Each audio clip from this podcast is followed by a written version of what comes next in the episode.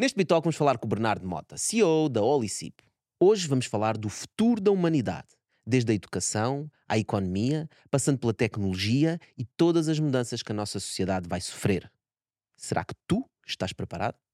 Fica com o melhor momento. Estás a falar de cidades criadas por empresas, né? Estamos a falar de empresas que dominam tudo em determinadas regiões. Tanto faz. Dominam tanto numa região que são eles que fazem as regras. Se pensarmos nos lobbies de americanos, na forma como as empresas fazem lobby para Yeah. aprovar leis, se ganham um poder tão grande e uma dimensão tão grande, a seguir em termos de lobby vai fazer vai ter 10 vezes mais poder de lobby do que as outras todas juntas.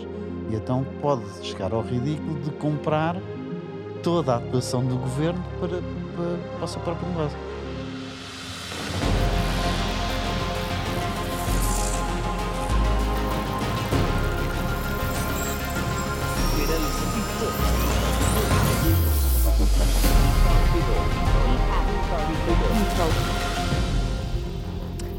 Então hoje vamos falar do futuro, Bernardo.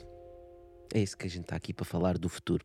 E eu acho que um, um tema que eu gostava de introduzir para nós começarmos tem a ver com quando nós discutimos o futuro. ahm, nem todos acertamos no que é o futuro e nem todos nos preparamos para aquilo que é o futuro, que é o futuro que vai acontecer. Às vezes nós pensamos que o futuro é um e preparamos e o futuro é outro. E portanto, eu acho que em termos sociais, a minha maior preocupação sobre o futuro tem a ver com as desigualdades que isso vai criar. Porque o que vai acontecer é o nosso mundo vai mudar, a nossa sociedade vai mudar e há algumas pessoas que estão prontas para essa mudança. Mas a esmagadora maioria da população mundial provavelmente não está. Isso vai acontecer que as pessoas que estão prontas vão, vão estar muito melhor, vão ter mais dinheiro, vão ter mais qualidade de vida não é? e vão viver muito melhor do que as outras pessoas. sobreviver. E sobreviver. E por isso, este tema é muito importante de falar, que é para cada vez mais pessoas estarem conscientes do que é que é o futuro e começarem-se Uhum. a preparar. Porque se nós não estivermos preparados para estar preparados, não é? Yeah. é a receita do desastre. Por isso, hoje eu gostava de discutir isso mesmo. O que é que é esse futuro que nós nos devemos preparar? A primeira nota que me ocorre de- da tua entrada é. Ninguém, eu concordo, ninguém sabe o que é que é o futuro. E quem tentar prever, a- acho que é uma questão de probabilidade. Algumas pessoas vão acertar no futuro porque estatisticamente alguém tem que acertar alguma coisa. Acho que quem se vai safar mais do que quem acerta no futuro é quem exatamente se prepara para se adaptar e para, para mudar eh, e para, pá, para reagir àquilo que aparecer. Eh, mais do que eh, apostar numa coisa qualquer em concreto. Porque o acertar é em termos de probabilidades, enfim, é só um tiro de sorte. O que estás a dizer é aquela velha de cada passo que nós damos na nossa vida e no nosso percurso deve ser para abrir mais portas e Ya, não para fechar exato. portas. né? Isso é uma coisa que o meu pai me dizia muitas vezes quando era puto. É verdade. Mas há, há aqui um tema, há aqui uma questão que tu levantaste e que é, penso que é muito importante, que é a questão da- das desigualdades. Eh, Na verdade, eh, na verdade, a desigualdade au- aumenta permanentemente. Portanto, as estatísticas que nós temos e que vemos é que cada vez os mais ricos são mais ricos e os mais pobres são mais pobres. Porquê? Porque nós temos hoje maior concentração do dinheiro do que tínhamos antigamente. Ou seja, cada vez mais a riqueza está concentrada, está concentrada em cada vez menos mãos. E acho que isso é, é um dos traços que vai continuar a existir. O que nós assistimos é precisamente a, a empresas que compram outras empresas, concentração em várias áreas. A- digitalização permite acelerar ainda mais esse processo, não é? Porque, na verdade, hoje em dia é muito mais. do- na época mais industrial, portanto, era preciso vender localmente, não é? Portanto, ou seja, era preciso vender os seus produtos, as empresas tinham que vender os seus produtos localmente. É preciso transportá-los é preciso transportá-los, é preciso ter vendedores, era preciso ter uma data de coisas. Hoje em dia conseguem vender na web Uhum. para qualquer sítio, não é?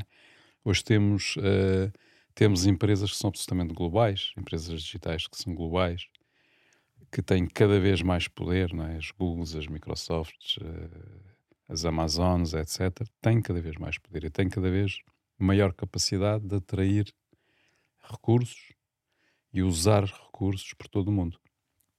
Portanto, nós, num futuro longínquo, corremos o risco de, de, de existirem, sei lá, 3, 5, 10 corporações mundiais que estão a Uhum. atuar em todas as áreas da, da vida social, da vida política, da vida económica. E, portanto, isso de facto eh, é uma hipótese de, do rumo do futuro que nós não queremos, não gostaríamos de ter, mas é uma hipótese que pode acontecer, sem dúvida. pode. Eu acho que até vai mais. Até corremos o risco de ir um bocadinho mais à frente da simples concentração de riqueza e de nós passarmos a ter a substituir eh, pequenas comunidades ou governos por estados que são empresas. Portanto, Hum. ou seja, que a organização eh, no mundo, na verdade, se transforma numa organização gerida por grandes corporações. Espera aí, tu estás a falar de cidades criadas por empresas, né? Sim. Nos Estados Unidos tens muito Não, isso. não, né? estamos, em- estamos, a, estamos a falar de empresas que dominam tudo em determinadas regiões. Tanto faz. Eh, Dominam tanto numa região que são eles que fazem as regras. São eles que fazem as regras, são eles que têm o poder. Aliás, Se- já hoje em dia Exato. há uma mistura do poder Se económico pensarmos com o poder nos político. lobbies de americanos, na forma como as empresas fazem lobby para aprovar leis, se levarmos isso um bocadinho ao exagero, quando uma empresa qualquer, pode ser uma Microsoft só, por exemplo, se ganha um poder tão grande e uma dimensão tão grande, a seguir, em termos de lobby, vai fazer, vai ter 10 vezes mais poder de lobby do que as outras todas juntas. E então pode chegar ao ridículo de comprar toda a atuação do governo para, para, para o seu próprio negócio. Portanto, pode acontecer duas coisas. Ou a Microsoft decidir, eu não quero dizer mal da Microsoft, eu até gosto da Ou Microsoft. seja, a Google, ou seja, quem for. uma né? empresa qualquer, é só um exemplo. Pode uma empresa decidir pegar num pote de dinheiro e comprar um território no meio do deserto ou uma ilha para fundar o seu próprio Estado e decidir as suas próprias regras, ou pode acontecer Acho que não precisa. não precisa, Não pode precisa acontecer dentro de um próprio país, pelas, pelas pobreza ou pelas dificuldades que o próprio governo tem em gerir economicamente o país, e chegar lá uma empresa e dizer assim: tens dificuldades, eu pago o teu déficit. Eu Mas não, mas, não dinheiro." é, mas não precisa ser. Oh, oh, Bernardo, mas não precisa ser tão descarado, percebes? Não precisa. Com, com a- o domínio que existe hoje da comunicação, com, a- com, a, com a capacidade que a comunicação tem de manipular a opinião pública, manipular, seja Uhum. o que isso queira dizer, mas no fundo influenciar a opinião pública, não precisam de comprar governos. Porque as pessoas, as próprias pessoas desses territórios, vão estar condicionadas em termos da opinião àquilo que é veiculado. Portanto, eles basta-lhes veicular essa opinião para conseguir ter o certo, para se certo. conseguir ter o poder, para Certo. influenciar o poder, seja o que for. Portanto, elegerem os presidentes, os governos, os parlamentos, o que quiserem, não é? Mas para, mas quando nós estamos a falar de futuro, nós estamos a falar, como tu disseste bem no início, nós não sabemos o que é que é o futuro, mas há, pode haver, isto é como em tudo, quando nós estamos a falar eh, destas coisas, e, e o Tosto também referiu, é, estamos a abrir várias possibilidades. E conforme a direção que nós seguirmos, porque há várias direções que vão dar a sítios diferentes. Uhum. Isto é como entrar numa floresta e começar a andar, não é? Claro. Portanto, e vais parar ao, ao pé do rio, vais parar ao pé da montanha, vais parar eh, para dentro de um buraco, pá, pode acontecer tudo na floresta. Pode, pode ser comido por um urso, mas e o futuro é um bocado assim. Ou podes comer um urso. Comer urso é mais difícil. Isto pode acontecer. Portanto, ou seja, tu vais com- começar a caminhar numa direção e ela vai dar um, a um, um Uhum. sítio, vai ter, uma, vai ter um, um efeito, não é? Portanto, vais ter um cenário. Se fores um bocadinho para a direção ao lado, vai ter outro cenário. Exato. E a direção por onde é que se caminha depende muito das opiniões públicas, depende muito das pessoas, depende muito de múltiplas decisões. É um sistema muito complexo. Portanto, e, e o papel que nós temos nisso é poder ainda influenciar esse caminho. Esse é o poder que nós podemos ter em termos de- do futuro. Embora a nossa influência para onde nós apontemos, não significa que vá dar ao sítio que tu queres Sim. não é? Porque, inclusive, tu pensas que estás a influenciar num caminho que vai dar a um sítio que tu gostavas que fosse, mas vai dar ao urso, não é? Certo.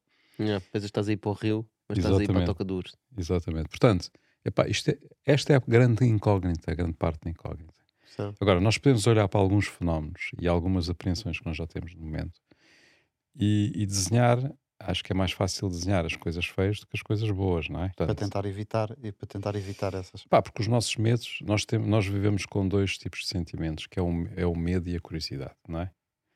Portanto, nós temos uma grande curiosidade do futuro, mas também temos muito medo do que é que ele pode trazer.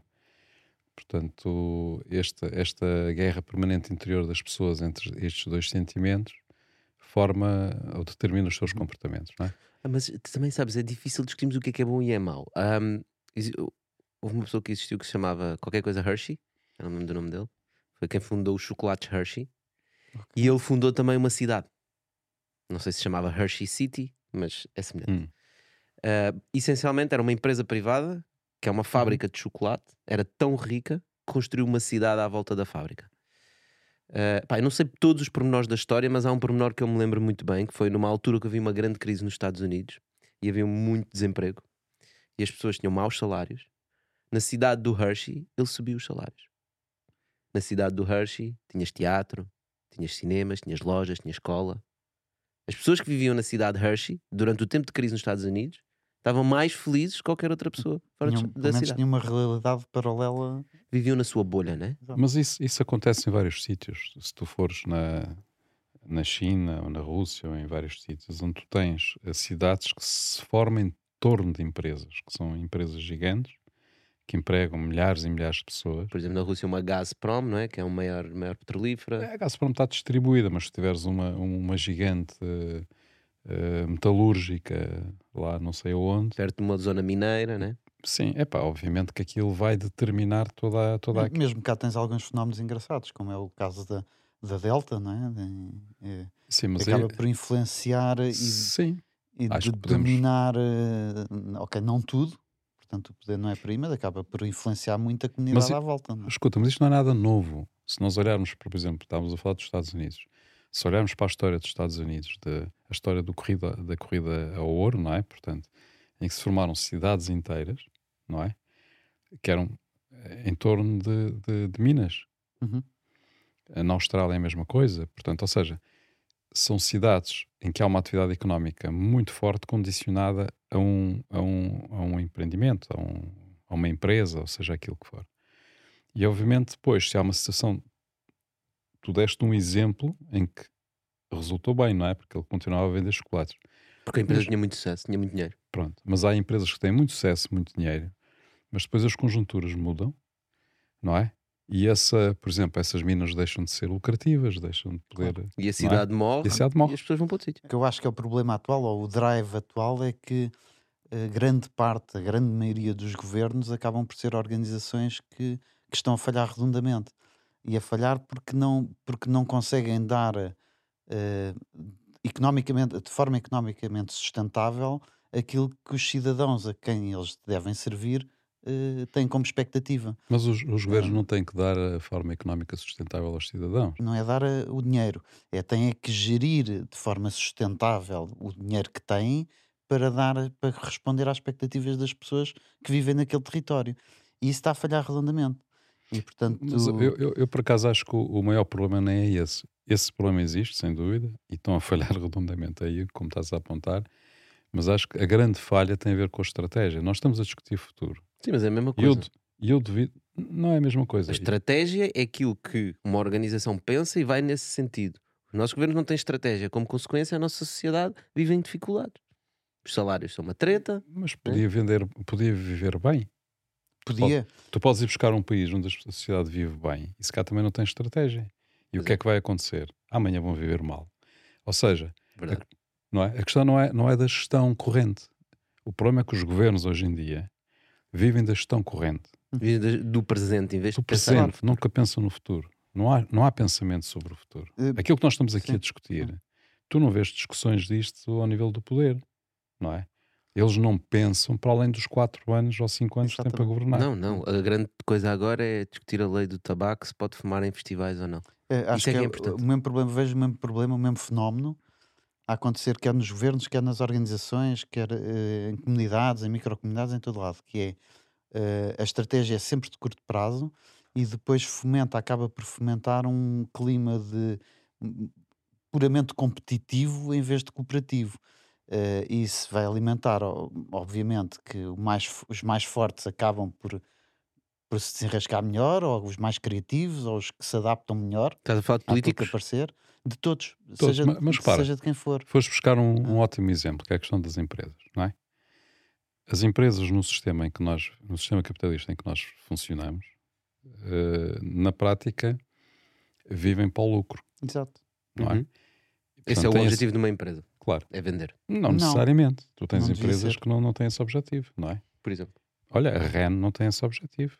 Tem que gerir uma infraestrutura e ser sustentável. devia ser, é? né? Ou pelo Mas menos os não acionistas da REN querem receber money money. Pois, exatamente. De- Mas não devia isso- ser. Mas isso é uma consequência de. Voltamos ao propósito. Isso é uma de- sequência de falta de estratégia do país e temos Exato. nacionalizado uma coisa core do país. Um- Uma Exatamente. boa organização tem uma estratégia qualquer, tem uma missão qualquer que não, que não deve ser por simplesmente ganhar dinheiro.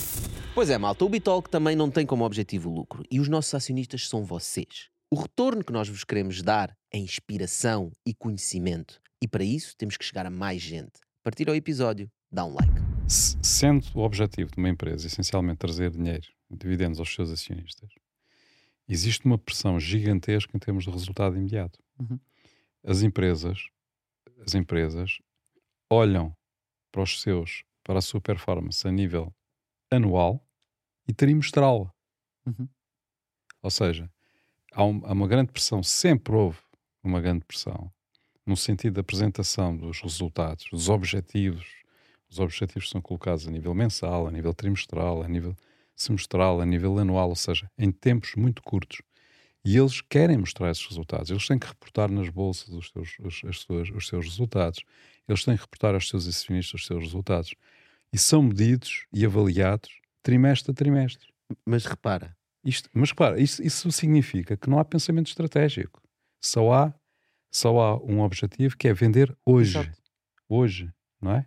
Cumprir o objetivo, ultrapassar o objetivo. mas há aí dois players diferentes e aqui começamos a entrar no caminho do alinhamento de incentivos, que é os C-levels que são contratados para estas grandes empresas e que são os que são escrutinados, estão a atingir os objetivos, esses têm uma visão do presente, porque esses são remunerados agora. E se ele não atingir os objetivos de dois trimestres seguidos, é despedido e é contratado outro CEO, outro CEO, outro CTO, whatever. Sim. Os acionistas da empresa têm uma visão mais longo prazo, Não, os acionistas da empresa têm uma visão do passado. Só. mas Que pensam, é, que é a visão de qual foi, o, quanto é que eu, qual foi o resultado e quanto é que eu recebi ou vou receber. Então estás-me a dizer que um board da McDonald's, quando decide que estão a começar a substituir ao máximo as pessoas para colocar aqueles pontos de venda sozinhos, eles não estão a pensar no futuro, aquilo é um grande investimento. Nos anos correntes que eles estão a investir, os Mas isso- resultados vão ser Mas piores. isso não são os acionistas, isso é o board. Exatamente, é aí que eu queria chegar. Existem diferentes incentivos entre os C-levels que estão lá e foram contratados, entre a pessoa que é dona de 40% do McDonald's ou a Mas tu repara, repara a força que tem que ter aqueles que vão decidir esse investimento ou propor esse investimento. Porque isso vai encurtar os resultados e distribuição de dividendos do imediato. Então, mas eles Lá tomaram a está, tu decisão de o fazer. Pronto, mas tu estás a falar então de um pensamento estratégico que essa empresa tem, efetivamente. Ou seja, quando uma empresa diz eu hoje não vou, não vou distribuir dividendos, ou eu hoje não vou ganhar mais dinheiro, ou seja, meter mais, ter mais lucro, eu vou apostar o dinheiro que ganhei nisto e vai, isso vai reduzir os lucros imediatos, mas vai-me dar capacidade de resiliência no futuro E mais lucros no futuro. e mais lucros no futuro, mas, mas isso já é Extra. não, isso já é futuro, não é? Já Sim, pode de haver futuro. outro investimento que é preciso fazer daqui ao ou no pode, futuro haver, um- e ou, pode, não há ou pode haver um contexto e não há lucro, porque as coisas mudaram, não é? Yeah. Ou seja, há um risco, que é assumir- sempre que há um investimento, sempre que há um pensamento futuro e uma visão estratégica, há um risco acrescido, sem claro. dúvida, não é? Portanto, eh, mas sem dúvida que esse é o grande problema. A falta de visão estratégica das empresas, dos governos e das próprias pessoas individualmente, não é? Porque eh, quantas vezes é que as pessoas se questionam, nós nos questionamos pessoalmente sobre qual é a nossa estratégia futura? Onde é que nós, o que é que nós queremos Isso fazer que eu disse há bocado, porque eu estavas a dizer trimestre em trimestre nas grandes empresas. Nos governos é de 4 em 4 anos. 4 em 4 anos existe um, um assessment, mas- digamos assim. Mas eh, repara, na Olicip nós também fazemos ciclos trimestrais em vez de anuais. Mas eh, na verdade não é para encurtar resultados. O, o facto dos ciclos serem de 4 em 4 anos, ou serem trimestrais, ou serem o que forem, não implica necessariamente que, que seja uma, uma estratégia de curto prazo ou para ter- obter ganhos de curto prazo. Portanto, pode ser exatamente ao E contrário. porquê não fazes de 4 em 4 anos na Olicip? Porque acho que todos nós, pegando no que o José estava a dizer, acho que o- que faz falta é, é uma- a missão propriamente dita, é o propósito, seja individualmente, seja nas organizações. E portanto, se nós não temos um propósito, para além de ganhar dinheiro, embora possa haver, quer dizer, um banco, à partida, eh, pode servir ter como propósito ganhar dinheiro. A maioria das organizações ou os governos não, não devem tê-lo. Mas acho que Devem ter ninguém, ninguém se vai levantar, nenhum empregado desse banco ou dessa empresa se vai levantar de manhã a dizer estou todo entusiasmado, Claro. estou todo motivado de ir trabalhar para a empresa para ela ganhar dinheiro. Exato, claro. é? No caso da Olicip, o facto de ser trimestral é só para garantir ou tentar eh, maximizar o alinhamento das pessoas que lá trabalham com essa missão. Portanto, não tem a ver com o queremos obter um ganho eh, imediato ou mais, ou mais de dia a dia. É? Mas no caso da Olicip, eu acho, é? eu, eu gostaria de, frisar, de, de referir um exemplo eh, no que é que pode ser feito ou pode não ser feito. Nós ainda agora lidamos com uma situação com um cliente, que eu não vou estar a explicar eh, quem foi, eh, mas que há muita gente que conhece e sabe da situação. Um cliente eh, a que, a que há uns anos atrás tomou uma decisão não estratégica, uma decisão eh, um bocado oportunista, de passar eh, um conjunto de, de todos os seus fornecedores numa determinada área, designadamente a área onde trabalha a Olicip, através de, um- de uma empresa que tinha, um- uma, que tinha uma, uma relação preferencial, chamemos-lhe assim, não é? Canais especiais. Canais especiais. Portanto, ou seja, todos os fornecedores tinham que fornecer àquele cliente através daquela empresa. De interesses que nós sabemos muito estranhos e que eh, neste momento estão, estão em tribunal, não é? Ou estão a ser investigados pela, pela, pela justiça. Nós tomámos a decisão de não assinar contrato com essa empresa. No fundo, não reconhecer essa decisão do cliente. Antes de todos os problemas de investigação. logo quando isso foi implementado. E, portanto, durante quatro anos, nós eh, assumidamente tivemos a perder dinheiro por causa dessa decisão. Ou seja, podíamos estar, não, não estávamos a perder dinheiro, mas efetivamente podíamos ter Perdemos a alinhado, oportunidade. podíamos ter agarrado essa oportunidade e podíamos ter eh, faturado eh, muito mais do que aquilo que faturámos. Mas, em- mas decidimos que, do ponto de vista estratégico, ir por esse atalho, aceitar esse atalho, era errado. Era errado porque, porque estávamos a privilegiar o lucro de curto prazo em vez da nossa missão. É, analisando Certo. eh, a longo prazo, é é só isso. Portanto, e isso é uma decisão que, que quem está à frente de uma empresa ou de uma organização ou de um governo tem que pensar: quer ganhar eh, já, eh, eventualmente pondo em causa o futuro em termos de missão, ou quero eh, focar-me na missão, ser forte na missão, porque acredito que isto vai trazer resultado no futuro. E foi o que aconteceu. E foi o que aconteceu. E é um bom exemplo porque é? foi exatamente o que aconteceu e estou convencido que, va- que vamos eh, ter um retorno maior do que se calhar não tivesse acontecido nada, porque, porque mantivemos-nos fiéis à, à missão e somos reconhecidos por isso. Yeah. Claro. E é agora, e agora ajudámos o nosso cliente a resolver um problema que era um problema grave, não é? Portanto, E, e, na verdade, se nós formos ver assim marcas de muito sucesso, o- elas nunca comunicam aquilo que lhes dá dinheiro. Né? Eu estava a pensar, por exemplo, na Coca-Cola. Nós nunca vimos um anúncio da Coca-Cola de como é que se produz a Coca-Cola. E as nossas linhas de produção são as mais eficientes do mundo. O nosso açúcar é refinado e produzido Claro ah, em cima de penas Claro. de pinguins. Não. Coca-Cola é o sentimento, né? A nossa missão é tu sentiste bem. Estás down, vai beber uma Coca-Cola. Né? Acho que a Coca-Cola não, Não, mas, precisa é- de mas, é, mas é muito gira a Red Bull, que está mais ou menos no mesmo setor. Também não, também não estás nem aí para a produção ou para o lucro. Ou para... Red Bull é desporto, é radical, é emoção, é, é esse o propósito da Red Bull, não é? Proporcionar isso às pessoas. Ninguém fala dos Ah. touros que a Red Bull tem para tirar a taurina. Piada.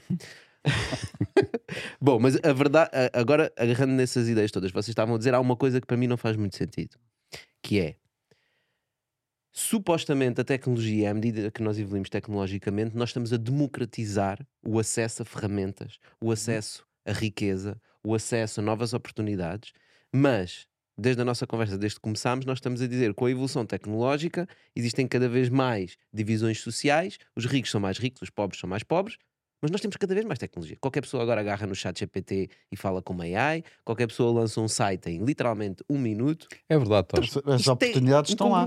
é? mas as oportunidades trazem eh, mais uma vez competição. Se as pessoas é uma- pode haver oportunidade, as pessoas podiam se juntar e cooperar e as sinergias trazem resultado.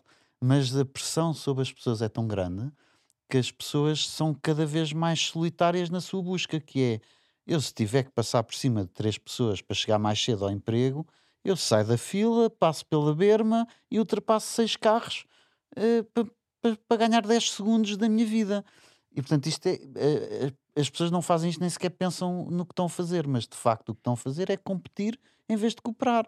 Eh, e, Hum. e a, e a- a sociedade acaba por pressão de todas as partes empurrar as pessoas para essa competição.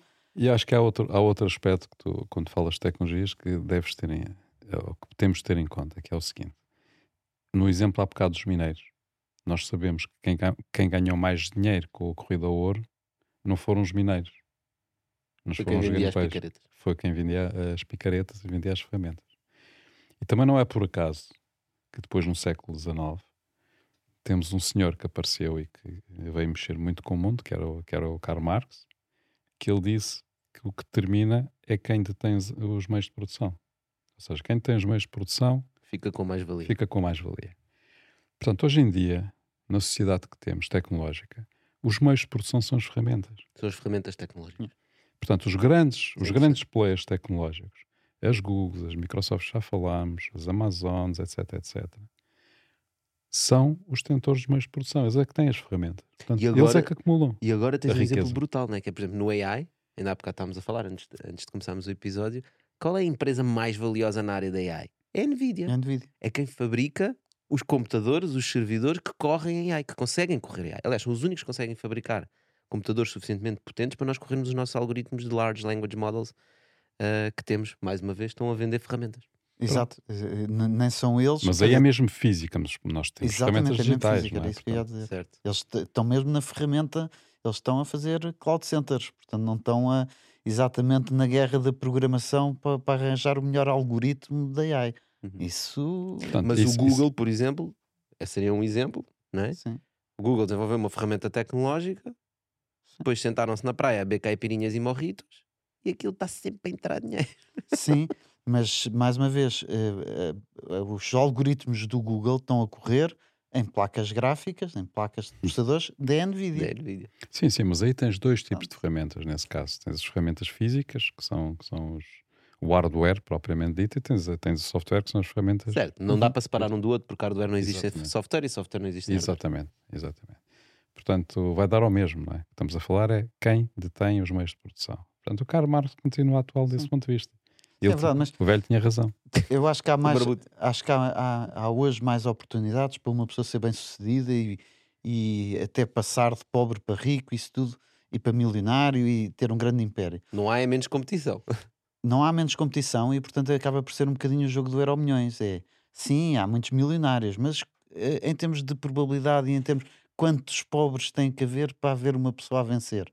E, portanto, isto continua, de facto, as desigualdades aumentam por isto, porque porque não há, eh, quer dizer, não é exatamente um conjunto de pessoas que em conjunto se leva a, a obter um resultado e a obter uma riqueza. Não, há uma pessoa que vence aquela guerra e constrói o próximo software top, ou o próximo produto que vai.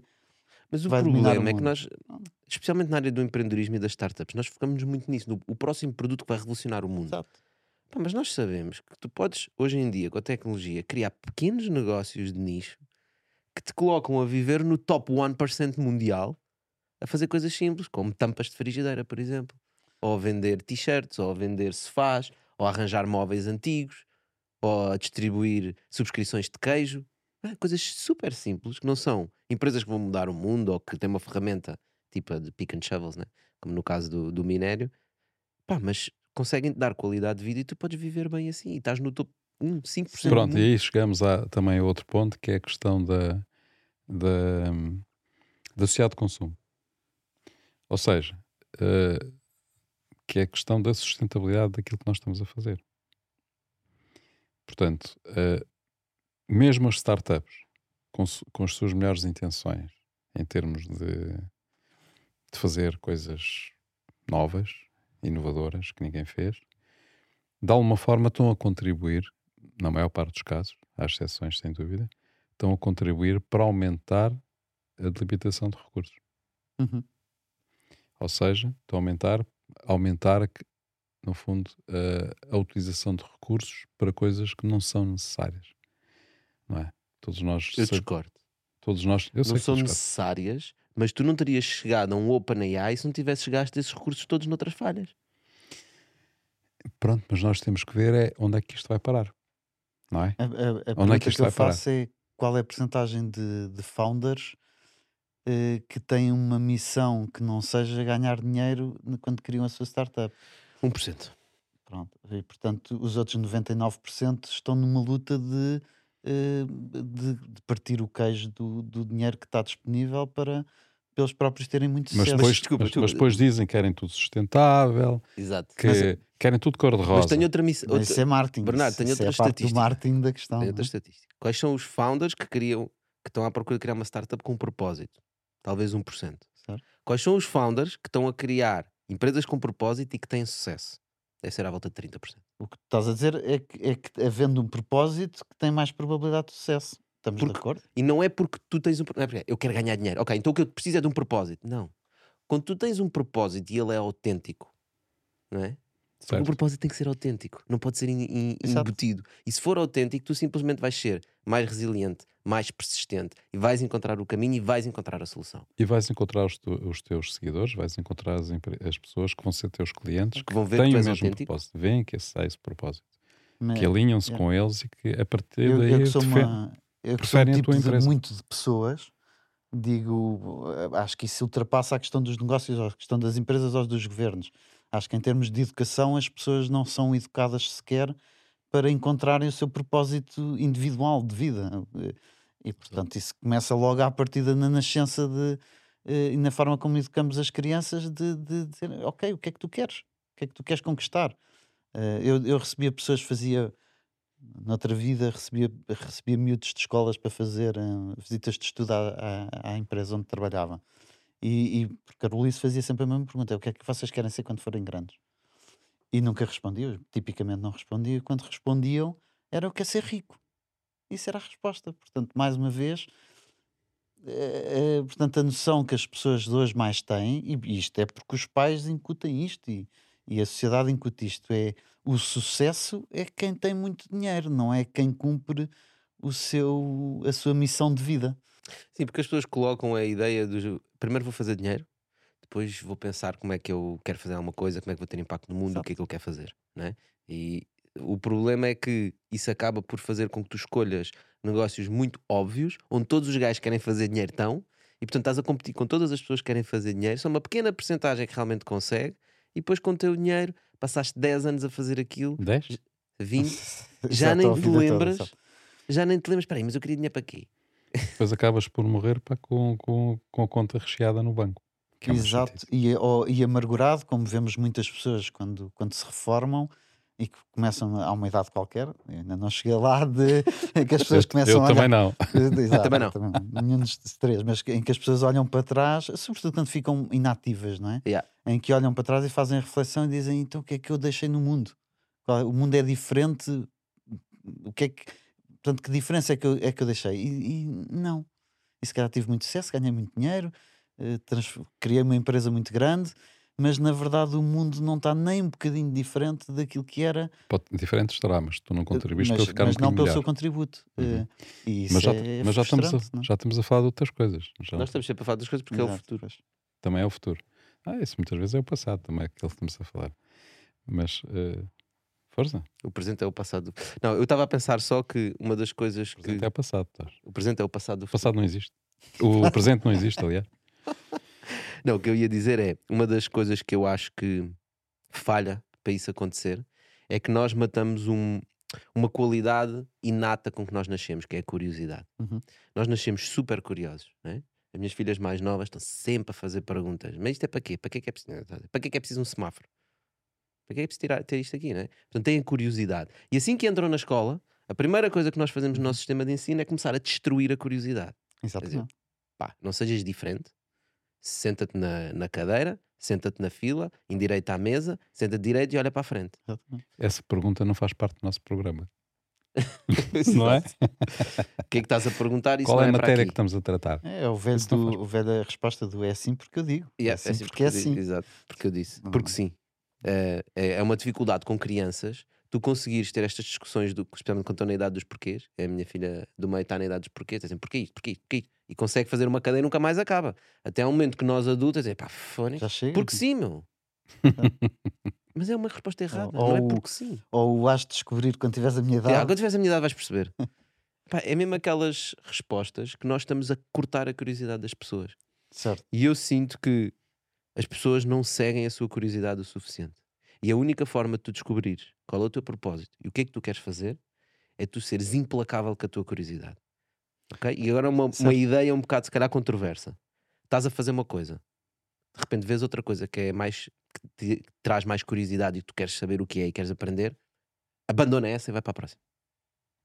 De- Isto é Eu, altamente eh, controverso, mas eu acredito nesta Não ideia. não, sei. É, por É controverso do- da resiliência, da falta de resiliência. de- estão sempre a sim. trocar, etc. Hum, Eu acho que, que, hum, quando nós contamos a história da nossa vida ou perguntamos a alguém que não vemos há muitos anos, então o que é que tens feito? Acho que as pessoas naturalmente vão, vão procurar no seu banco de memórias eh, as experiências que tiveram, positivas ou negativas. Eh, isso- e é isso que caracteriza o que é que é a nossa vida. Uhum. É um conjunto de memórias eh, marcantes. Eh, se nós educamos as pessoas, e eu concordo, tenho uma filha a fazer agora 18 anos, a entrar na universidade e está exatamente no mesmo ponto, que é eh, se nós educamos eh, uma criança de- para castrar essa curiosidade e dizendo exatamente não ser igual aos outros, faz o que os outros fazem, segue o Instagram e se- segue aqueles modelos, segue... e portanto nós estamos exatamente a tirar-lhe, a pô-la a, a tentar ser um bocadinho melhor do que os outros Do que a média. do que a média. E portanto é isto que nós dizemos: é não, não, tens que fazer o mesmo um bocadinho melhor. Eh, ao contrário, se, se de facto nós proporcionarmos, não, não, faz coisas diferentes, experimenta, eh, experimenta tudo. eh, e se falhares, e se te arrependeres, e se, e se desistires do curso e mudares de curso, ou, não tem mal. É melhor experimentar para encontrares aquilo que de facto te enche os olhos, enche a alma e onde tu vais, po- podes dar um contributo e ser feliz. Eh, e isto, a sociedade não está preparada para isto. Mas não está percebes que essa ideia é controversa porque, as pessoas, porque a ideia contrária é não, mas tu não podes desistir tão facilmente, não é? A nova geração, a crítica é pá, parece um problema, Não, desiste e nem para pode ser diferente, nem pode ser diferente. Quer dizer, quando, quando, uma, quando uma criança é diferente na escola e faz algo diferente, eh, é imediatamente posta de ou tem uma negativa ou é posta de, de lado, É hiperativo. eh, eh, qualquer coisa, não é? Dizer, Mas não- eh, eu acho que tu disseste, o que tu disseste é de facto controverso e, e, e acho que não, há- não, não consegues ter uma resposta única se isso está bem ou está mal. Porque é assim, eh, nós, aquilo que nós estamos a falar, aquilo que vocês estão agora a discutir em termos da curiosidade e o combate à curiosidade que existe, eh, faz parte do contexto. Portanto, isso não acontece só com os pais, acontece com a escola, como já foi, como já foi referido, e acontece com toda a sociedade. Portanto, as coisas estão. A sociedade constrói-se eh, por forma a ter regras. O mais regras possível. Portanto, as pessoas têm que ir pelo passeio. Uniformização. Uniformização das É. pessoas. Tu tens que ir pelo passeio. Se tiveres ali uma faixa para trotinetes, não podes ir para a faixa de trotinetes, também não podes ir para a faixa dos carros. Tens que ir ali, tens que parar no semáforo, atravessar no sítio certo da passadeira. Portanto, ou seja, tu tens muitas limitações diárias em tudo. Tu levas com publicidade eh, com determinados valores. Tu le- Ou não está seja, a ficar pior. Vocês É que são isso que- desses Tá- tempos. pronto, é Está agora a ficar é, pior e a por isso é que eu pior. continuo a dizer, utopicamente eu sou anarquista. Espera. Mas espera Voltamos sempre à mesma, Já mesma tua lógica. Quanto mais regras, pior. Porque, é? em bom rigor, repara, é quando, quando nós dizemos, epá, tens curiosidade sobre outra coisa, salta. Epá, Fânix, não é bem assim, porque a, a quantidade de estímulos que as pessoas hoje têm eh, para novos temas, para novas abordagens e não sei quantos, constituem também um, um gigantesco fator de distração. Portanto, tu podes ter uma, uma, uma curiosidade e vais saltar, mas ela foi induzida. Ela não é autêntica. Nem todas as curiosidades são autênticas. Claro. Não é? Portanto, tu estás num tema, estás, estás a fazer uma coisa, estás a seguir um caminho e de repente és distraído por uma curiosidade que alguém te lançou, epá, que é o mainstream e vais atrás. E aquilo que era a tua coisa, que era diferente, que era única, tu largaste porque Não sei, porque se tu estavas a fazer aquela coisa única e autenticamente gostavas daquilo, esta nova tendência que tu vais aprender vai-te dar ideias para aquilo que tu Não estavas a sei, repara, eh, sobretudo a malta da nova geração, tu estavas a fazer essa pergunta, acho que é, é, é, é muito superficial em geral. É muito superficial. Porque efetivamente, lá está, os, os estímulos são demasiados estímulos, a maior parte dos estímulos são feitos eh, ao nível emocional, nem sequer são ao nível racional, em que tens a decisão muito rápida: gosto, não gosto, vai, não vai, pões like, não pões like, não é? Vês até ao fim o, o, o, o post ou não vês até ao fim o post. Ou seja, é demasiado TikTok desse ponto de vista. Mas isso é mau? Eu acho que isso, isso, isso é mau. Isso é mau É no sentido- diferente. É diferente daquilo que, que nós vimos antes. Não, nós temos, tem que que ver, temos que ver com isso. Não é bom nem é mau desse ponto de vista. Exato, Mas- eu acho que é mais por aí. Acho que é o que é. É, é o que é, não é? Não Sim, dá tipo para dar a exatamente, volta. é o E- que é. E se nós estamos a falar do negativo é porque tem riscos, mas se há riscos há oportunidades. E portanto, quem souber agarrar A toda a quantidade de informação. informação, Mas não está agarres toda a informação, isso não é possível. Portanto, Não, não, quem souber fazer alguma coisa com ela para seguir mais uma vez o seu próprio propósito, então é um vencedor da vida. É feliz e leva uma mas vida estás a ver, mesmo, essa, rica, esse, não é? mesmo essa, esse conceito do vencedor da vida, Ah, já vem o jogo infinito do Simon Sinek. É pá, faz um bocado de vómitos, não é? Da- Ninguém vai ser coroado o vencedor da vida. Não, é que não faz sentido, não é? Que é o vencedor da vida. Pá, tu és. Tu és vence, tu tens de ser feliz e sentir, É feliz. O sentir vencedor da vida para mim é a pessoa que, que leva uma vida feliz. Mas não é esse o conceito que existe na sociedade. Ah, Vencedor da ok. vida é um gajo Ok. que, que safou. E não só, vencedor implica que há alguém que ganhou. E É. no teu Exato. vencedor da vida, Não. na tua ideia de vencedor da vida, há muitos vencedores, né? Todos os que conseguirem vencer na vida são Quanto mais vencedores. da vida. melhor, eh, como é óbvio. E, e, e como as relações humanas são, são uma das, das fontes de felicidade que nós temos, acho eu, da maioria das pessoas, portanto, mais uma vez a questão da, da cooperação versus competição. Eh, porque é que nós dizemos, às vezes à boca cheia, mas porque é que nós dizemos o importante para mim é a família? Porque é as pessoas com que eu me sinto bem, com que eu me relaciono e que aquele grupo de pessoas, a relação, dá-me felicidade que aquilo esteja bem. Porque é que as pessoas depois no seu dia a dia, quando saem de casa, eh, viram o barco ao contrário e dizem: não, não, não, não, vamos aqui atropelar-nos um bocado e em vez de, de nos juntarmos, vamos separar-nos. Eh, e portanto estão exatamente a ir contra um dos princípios básicos que temos, que é então, mas se o relacionamento é, traz felicidade, porque é que nós não investimos nisso? Porque eu acho que as pessoas têm uma ideia na cabeça muito incrustada que é o número de trabalhos que nós temos são finitos e o número de riqueza é finito. Exato. E portanto nós temos que lutar pelos escassos, escassos recursos que existem. Mas a verdade é que nunca existiram tantas pessoas. Hoje em dia há mais pessoas vivas do que alguma vez existiram pessoas mortas. Ok? Hum. Só hoje em dia pessoas vivas mais do que existiram humanos desde o início da humanidade. Uhum. E a nossa taxa de desemprego não é muito diferente de há 100 anos. Portanto, os empregos criam-se, a riqueza Claro, cria-se, claro. não é? Não é o zero sum game. Portanto, nós rea- ajudamos uns aos outros, mas esta ideia está muito dentro da cabeça das pessoas. E a gente, se eu vou ganhar, tem que ser porque aquele vai perder. Tá, porque continua Uhum. mesmo. eh, Repara, mais uma vez o ensino, eh, tens isso no ensino, quer dizer, há X vagas para entrar naquele curso da universidade. Yeah. Ou és o melhor, ou então não entras no curso que tu idealizaste. Portanto, as oportunidades são escassas. Quando nós abrimos uma vaga de emprego, eu recebo 100 currículos para uma vaga de emprego. Portanto, vou escolher o melhor. Eh, E e por aí que- fora. Portanto, a sociedade está organizada para fazer esse filtro por, por competição e por rankings e por comparação. Pois, e eu acho que a forma, hum, uma das coisas que, que dá, que dá para, de alguma forma, alterar isto eh, seria mais aposta na cultura. Na cultura, Na cultura. ou seja, as pessoas dedicarem mais tempo a atividades culturais Sim, e menos tempo a sobreviver. exatamente. Porquê? Eh, há aquela máxima de há muitos anos que era os três Fs, não é? Que é futebol. Fat, Fado e Fátima, não é? Uh, eu não sei quem é que inventou isso, mas quem o inventou tem, teve muito mérito. E quem inventou foi, uma, foi a indústria do futebol e da religião. Hum, não, eu acho, acho que estamos a falar de três, três, três abordagens que, aduna, que, que atuam na formação das pessoas. É, e são as três culturas, né? não, não são os três cultura, lá está. Um deles é a cultura, que é o fado. Os outros dois, não é? Um, é, um é, tem a ver com, com desporto, claramente, com competição, não é? E o outro com a crença, com, com, par, com essa com parte. Propósito de vida, etc. Portanto, são três aspectos, uh, três triângulos, três uh, pontas de um triângulo, não é?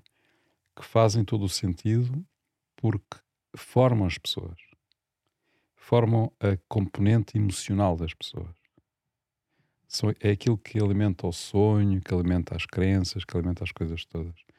Portanto, essas três componentes atuam sobre a formação muito, de uma forma muito forte. Porquê? Porque todas elas jogam com a emoção. Uhum. Não é? As pessoas que assistem a um jogo de futebol é pura emoção. Quando estão numa, numa missa, é pura emoção não é racional, não é? Quando estão a fazer cultura ou consumir cultura, é a emoção. É a emoção que joga. E essa parte da emoção, da formação emocional da pessoa, é muito importante para o seu equilíbrio e para a formação das suas ideias, dos seus sonhos, dos seus propósitos, dos seus ideais, etc. E se nós apostarmos na cultura, ou melhor, se nós não apostarmos na cultura, nós temos a, a mesma necessidade de, de, de usar as emoções. Portanto, vai haver, se há menos cultura, há mais futebol. Se há menos cultura, há mais, há mais Fátima. Há mais religião. Há mais religião. Se há mais futebol, há menos cultura. Certo. Ou seja, as coisas estão interligadas. Uhum. E, e, e, se nós então apostarmos mais fortemente na cultura, vamos subir uh, o nível das pessoas. Mas como é que apostas na cultura? A cultura está de rastros. Pronto, mas isso lá está. É, é, é o papel de incentivar a cultura, Exato. incentivar nas escolas, Exato. incentivar começa, em casa. Também estamos a falar do papel do Estado. Né? E o Estado também, mas o Estado não é o único. não dizer, é o único. O Estado é, é, um elemento. É um conselho, mais uma vez, eu já sou quer dizer, o, Estado, o Estado uma tem criança que, de 19 repara, alguém, alguém, tem que, mas... alguém tem que assumir a liderança desse processo. Porque no caso do futebol não tens problemas porque os clubes assumem essa liderança. Porquê? Porque tem muito dinheiro e tem muita capacidade de Porque gera muito dinheiro. Claro. Mas uh, a religião uh, não gera muito dinheiro, mas também tem muito dinheiro, tem muito dinheiro. não é? E tem uma estrutura. Não gera, gera montes de dinheiro. Claro, tem uma estrutura já construída há, há dois milénios, não é? E portanto, e que sabe muito bem adaptar-se às circunstâncias e que sabe muito bem uh, conquistar os corações das pessoas. Portanto, pá, e desse ponto de vista tem um papel positivo, não é? Mas, tal como o futebol também tem um papel positivo nesse sentido. Mas a questão é que aí existem instituições muito fortes, que têm grande capacidade, têm muitos recursos e conseguem impor-se. Portanto, o parente pobre dos três é a cultura. E por isso é que o Estado tem que assumir maior relevância a esse nível, porque é o único que consegue. Não, não é fazer cultura, porque o Estado não faz cultura nenhuma, não é?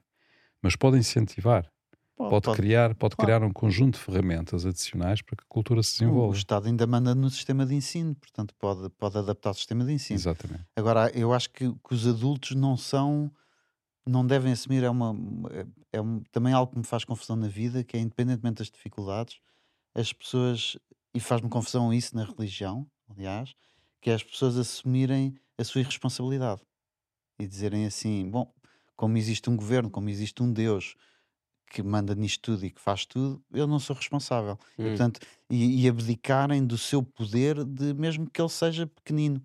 No caso da educação, vá lá, os pais têm muito poder, independentemente de, do sistema de ensino. Até pode estar, até, a minha filha até podia estar numa escola católica, uh, que, que eu a seguir dou-lhe educação em casa. Portanto, cabe-me a mim a seguir moldar e levar para onde eu acredito que deva ser. A questão da cultura está tá nas mãos, é relativamente fácil para uns pais promover cultura eh, para um filho.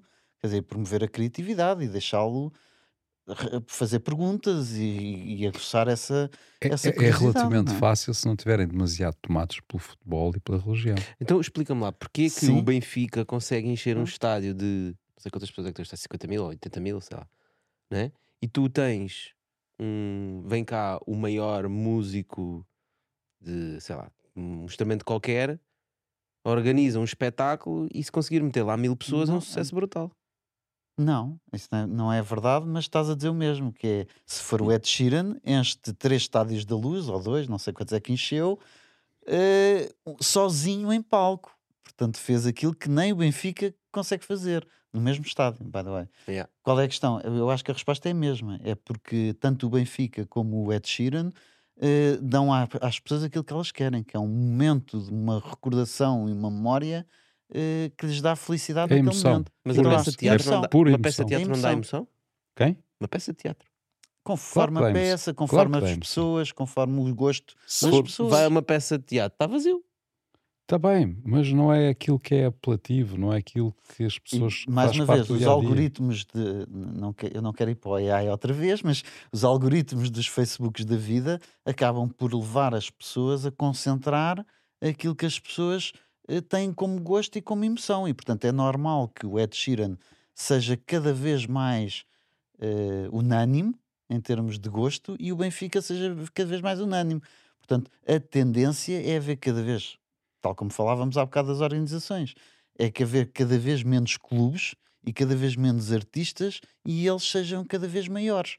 Pronto. Agora, para a pessoa, para a pessoa normal, é indiferente, é emoção. Portanto, o que ela está a pagar é eu quero aqui ter uma emoção para ficar com uma recordação. Por isso é que as pessoas estão de telemóvel no, nos concertos, que nos faz muita confusão, mas as pessoas estão a É registar aquilo para a sua memória. Exatamente. E Certo, partilharem. vão ver. Claro. E partilharem. Nunca mais vão ver. Nunca mais Exatamente. vão ver. Epá, já- mais vale baixem o telemóvel, depois vão ao Instagram, estão lá os vídeos todos que vocês estão a gravar. Olha, Bernardo, vamos aqui à nossa frigideira. Temos frigideira? Temos aqui uma frigideira para ti. ahm, e a seguir já vamos continuar. Temos aqui mais uns temas para falar. Eu quero um ovo, portanto. Eu só gosto de ovos. Só gosto de ovos na frigideira. Já sabes como é portanto, que isto funciona. então vamos ver. Ontem comi uns ovos mesmo bons das minhas galinhas. Qual é o futuro do outsourcing? Bem, Tiraste uma boa. tirei, uma, tirei uma boa porque mete uma dificuldade Queres aqui trocar? acrescida. Queres trocar? Exato, eu acho que vou trocar, afinal quero o bife. Eh, Já agora, para quem não percebeu, o Licipo é a eh, empresa. Sim, é uma empresa cujo negócio, cujo 80% do negócio está, está no outsourcing. Ahm, eu, eu não faço ideia. Portanto, é uma, a resposta certa é voltarmos ao início da conversa e dizer assim: não faça mais pequena ideia. O meu trabalho enquanto gestor da Olicipo é preparar a equipa para seja lá o que for que vai acontecer ao outsourcing. Portanto, o que eu quero é ter uma equipa suficientemente ágil, suficientemente eh, à vontade para se o outsourcing se transformar noutra coisa qualquer que não é outsourcing, a mudança da Oli- da Olicip estar lá preparada para continuar a cumprir a sua mesma missão, que neste caso é dar experiências profissionais e trabalhar carreiras, dar conhecimento às pessoas e dar evolução de, de conhecimento às pessoas. E portanto não faço ideia qual é o futuro do outsourcing, eu diria futuro em curto prazo, ok, consigo imaginar que, que vive um bocadinho ao sabor das crises e portanto vai, vai aumentar em princípio nos próximos anos. Se me perguntares no longo prazo, se daqui a 50 anos há outsourcing, não faço a mais pequena ideia como é que as pessoas se vão organizar em termos de trabalho e o que é que uma empresa como a Olicipo eh, vai ter como serviço ou como principal fonte de negócio. O que acredito é que vai cá estar e vai continuar a ajudar as pessoas a gerir a sua carreira e a, e a gerir os seus conhecimentos. Eh, com um mecanismo qualquer que, se não for outsourcing, há de ser qualquer coisa que inventamos entretanto. Yeah. Pronto. Make sense. Tá bem. Olha, eu tenho uma eu tenho uma opinião do que é que pode ser o futuro do outsourcing. Eu vou partilhar contigo já a seguir no nosso Extended, mas aqui vamos despedir do canal Q. Malta, muito obrigado por estarem aí. Já sabem, nós estamos de volta para a semana. Bernardo, obrigado por teres vindo. Obrigado. hein? Obrigado, Bernardo. Obrigado a todos. Feito. Bom, então, qual é que é a minha teoria? Tu estavas a falar, eu estava-te a ouvir. Eu acho que o outsourcing está mais corretamente enquadrado no nosso futuro da sociedade do que o emprego. Porque a verdade é que nós olhamos para o emprego, hoje em dia, é um legado que nós deixámos da Revolução Industrial, né? e se nós formos ver, mesmo empresas que não são fábricas, empresas de tecnologia, empresas, seja do que for, trabalham como se fosse uma fábrica. Tu chegas lá, picas o ponto, eles são os donos do meio, meios de produção, ficam com a mais-valia e tu és o operário. Nós agora chamamos de empregados e trabalhadores e colaboradores, mas são operários. As pessoas são tratadas como operários, vão trabalhar naquele emprego e quando não tiverem mais aquele emprego, epá, tem que ir procurar outro, Uhum. outro mestre para para me acolher debaixo da sua asa e pagar-me um salário. No outsourcing, o que traz é uma coisa muito semelhante, mas adiciona uma coisa nova, que eu acho que no futuro vai existir, que é mobilidade. Exato. né? Uma Que é das de vantagens da. Olicip é um cliente diz: Olha, esta pessoa não se está a enquadrar na minha equipa, e nós facilmente podemos agarrar nessa pessoa, colocar no outro cliente e colocar ali outra pessoa. Uhum. né? Portanto, a mobilidade das pessoas torna-se muito mais ah, fácil. E em segundo lugar, é a questão que estavas a pensar. Então, se aqui há mobilidade de pessoas e as pessoas trabalham para outro cliente, qual é que é o valor que a Olicip dá? É pensar na tua carreira. É ajudar-te a gerir a tua carreira não só num cliente, mas em todo o teu percurso profissional. Pá, não me interessa Uhum. se está a trabalhar na nós, na Mel, num banco, ou seja onde for. Né? Tu É, queres um percurso e nós vamos te ajudar a chegar a esse percurso. E há, e há um papel de intermediário que, é, que, que, que traz valor, ou seja, as pessoas têm dificuldade em, em entrar por uma empresa por, empresas adentro, ou seja, as, as empresas não têm uma porta aberta para qualquer pessoa chegar lá com o currículo e dizer eu quero trabalhar aqui. E portanto hum, a, a Olicip atua abrindo portas para as pessoas em empresas e ao contrário hum, ajuda as próprias empresas a encontrar talento. Eh, e portanto, este papel de intermediação é obviamente é interessante e portanto tem, tem valor no, no panorama atual. Num panorama em que somos todos freelancers ou que lá está, deixa de haver eh, estados como os conhecemos ou whatever, não faço ideia como é que vai ser a organização do trabalho às, às necessidades. Epá, eu acho, eu acho que essa, essa é, é, uma, é uma das grandes questões so- sobre o futuro, não é? Portanto, o outsourcing surge eh, por duas razões, normalmente, não é? Eh, ou para, para. hum, No fundo, surge por uma razão muito simples, depois pode ter formas diferentes.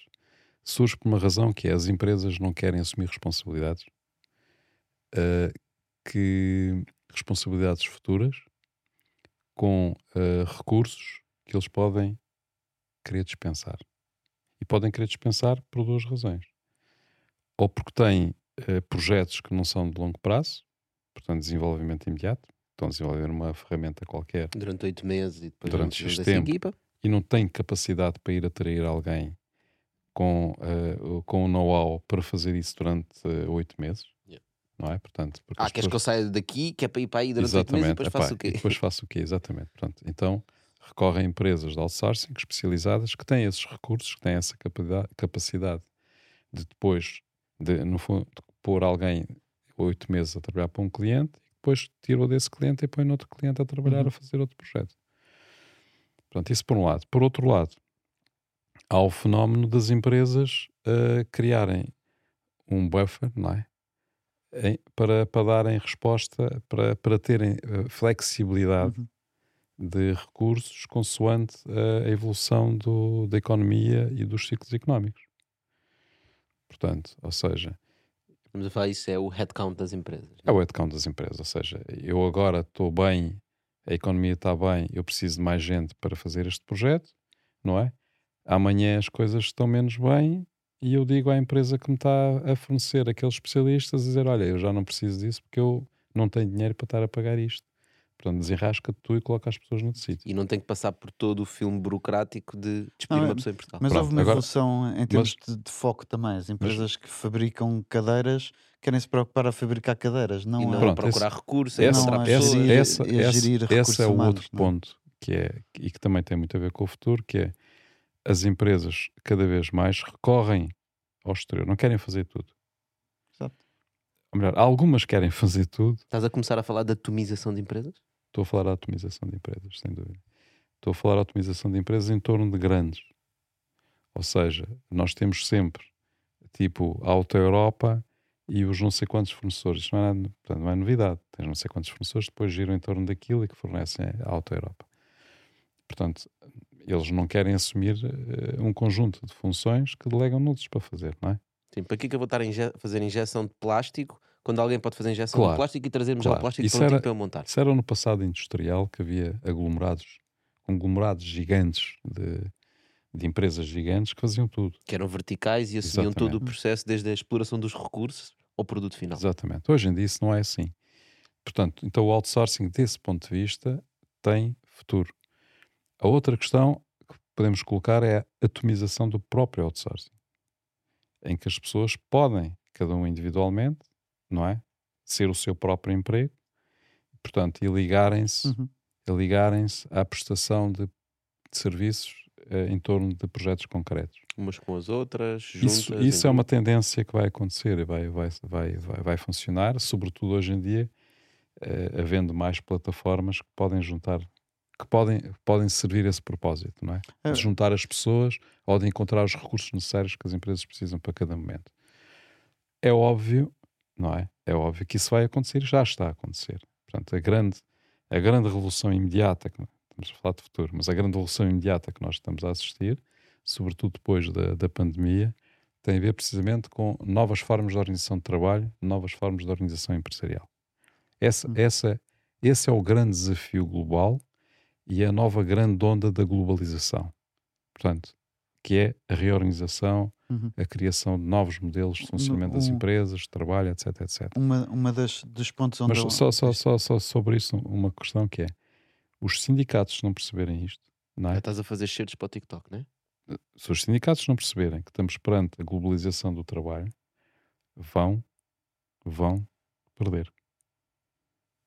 Portanto, isso significa que se há uma nova organização de trabalho, também ao nível sindical, porque os sindicatos são importantes, também ao nível sindical tem que haver uma nova forma de olhar para o trabalho e novas formas de organização. Porque senão, se estão apenas concentrados naquilo que são os grandes empregadores, vão acabar só concentrados em torno da administração pública, não é? Porque são, vai ser o grande, vai ser o grande empregador. Portanto, e, Já é? e- já é. Portanto, e vais ter e vais ter milhões de pessoas que vão estar a, Uhum. desprotegidas, chamemos assim, ou seja, não tem ninguém que, que os organize, diremos assim, para defender lá os seus direitos, ou seja, aquilo que for. Portanto, ah, ah, acho que esse é um- era um, um ponto que eu. Eu, eu acho que os sindicatos sofrem do mesmo mal que os governos ou que os outros. Estão demasiado, simplesmente sendo úteis e tendo uma missão que eles deviam reler todos os dias quando acordam de manhã. Acho que estão a viver o dia a dia e estão preocupados com um ganho de curto prazo e não tanto com uma estratégia de longo prazo de como, como é que vai ser o futuro de trabalho ou como é que as pessoas se vão organizar. Um, mas eh, acho que o Olícipo, um dos, um dos, um dos é pontos. pior, sabes? É pior desse ponto de vista, Bernardo. É porque olham, olham para as transformações que estão a acontecer no trabalho sempre como uma- um aspecto negativo. Claro. Não é? Ah, O quê? Querem pôr a remote, Sempre. remote pessoas? É porque não querem pagar a eletricidade no escritório. Ficam enraizados na- nas crenças antigas, em Certo. termos de, de organização industrial, não é? Epá, e, e, portanto, quando discutem o futuro e também são, são pessoas inteligentes e observam aquilo que se está a passar, não é? Ficam entrincheirados na- no passado, em vez Uhum. de pensarem que as coisas estão a mudar e eles também têm que se adaptar. Eh, um dos, o que eu ia dizer é que, portanto, temos de um lado as pessoas a tentar sobreviver e, portanto, com uma a, assistir a revoluções num mundo gigante e elas a tentar safarem-se de alguma forma. Do outro lado, temos as organizações muito preocupadas também com os resultados de curto prazo e a tentar fazer esse balanceamento dos recursos humanos que têm sem, sem arriscar muito. E acho que aí a Olicipo eh, tem papel a, a fazer, que é, mais uma vez, nessa intermediação, que é fazer esse, hum, esse papel intermédio entre pessoas e organizações para prever um bocadinho o futuro, gerir as carreiras para as ir ajudando a moldar eventualmente o que é que vão ser os empregos do futuro eh, e para dar às organizações também essa, essa visão de ok, eh, mas daqui por dois anos tu vais precisar de pessoas destas, não as queres contratar hoje, porque as empresas não querem assumir esse custo, então fazemos nós esse percurso com as pessoas de, de as ajudar a formar e vai haver um emprego daqui a dois anos onde tu vais ser útil. Portanto, hoje estás nesta função, amanhã estás naquela, nós vamos te ajudar na formação, na certificação e etc. para daqui a dois anos então tu teres um projeto O funcional. que o Bernardo está a dizer é o que o Olisi proporciona aos seus clientes é confiança. Porque naquele mundo Não é só confiança, Mas acima de tudo é confiança. é conhecimento, é capacidade. É, tu tens que ter a capacidade, no mundo de tantas incertezas, ou seja, sobretudo na área tecnológica, quando tens uma incerteza brutal sobre o que é que vão ser as necessidades eh, próximas, já não estamos a falar do futuro, estamos a falar necessidades daqui a 2, 3, 5 anos, as pessoas, uh, o grande foco das pessoas tem que ser manterem-se atualizados, terem uma visão estratégica sobre aquilo que querem fazer e obterem a formação e os conhecimentos que são Sim, necessários neste caso o que tu estás a dizer é que a Olisi proporciona esse percurso e essa A formação. proporciona esse percurso por várias razões. Uma por, porque, porque é importante para as pessoas, não é? Terem esse percurso e terem essa, porque essa assu- a Olici assume isso como a sua missão, mas também por uma razão egoísta da própria empresa. Porque se tiver um conjunto de pessoas que têm flexibilidade eh, de conhecimento, flexibilidade de capacidade, flexibilidade em termos de skills, Está ela própria a ser é? resiliente. Claro. pá, consegue dar resposta e consegue ter sempre um desafio interessante para essas pessoas. Se as pessoas não quiserem ter formação, se ficam, ficam no seu trabalhinho do dia a dia, pá, não querem aprender, no fundo, não querem evoluir, pá, correm o risco de, de Uhum. chocar contra uma parede. Ah, E o Licip também corre o risco de ficar com aquelas pessoas que não conseguem, não têm, depois não arranjam, não arranjam No- lugar no em fundo, lado nenhum. No fundo, são nós estamos necessários. entre dois players que estão no imediato, que estão a viver muito o presente.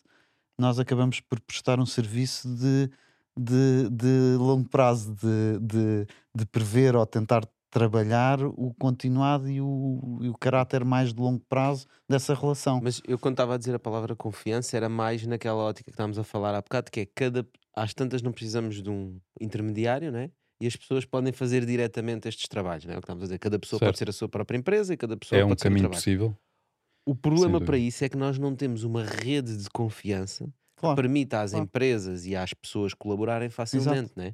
Quando alguém, quando um cliente da Olicip pede um colaborador, uma pessoa qualquer com um perfil específico, sabe que a Olicip tem determinados standards, processos e vai-lhes trazer uma pessoa com um determinado nível, né? Mas repara, mas o OCIP não deixa de ser, no meio disso, nesse processo, não deixa de ser um intermediário. Não, é um intermediário É um claramente, intermediário. mas o que traz é esta confiança mas, que não isso- permite às pessoas irem diretamente bater à porta das empresas. mas um, um dia isso vai deixar de ser assim. Pois vai, Um dia as essa é a questão. É é? quando tivermos seja, essa quando- rede de quando confiança. tiveres uma rede que propicia essa confiança, dá essa segurança, quer às pessoas que, que têm os skills e têm as competências necessárias, quer àqueles que procuram essas competências, equipas que procuram essas competências, quando isso acontecer, não vão ser necessários intermediários. onde eu acho que o valor do intermediário vai, vai continuar a existir, e aí o papel que a Alice pode ter, é isto que eu estou a dizer: é que as pessoas estão mais preocupadas em ganhar dinheiro para o mês que vem, as empresas estão mais preocupadas em ganhar din- dinheiro para o mês que vem, e o intermediário pode ser aquele que olha para ambos os lados e diz assim: ok,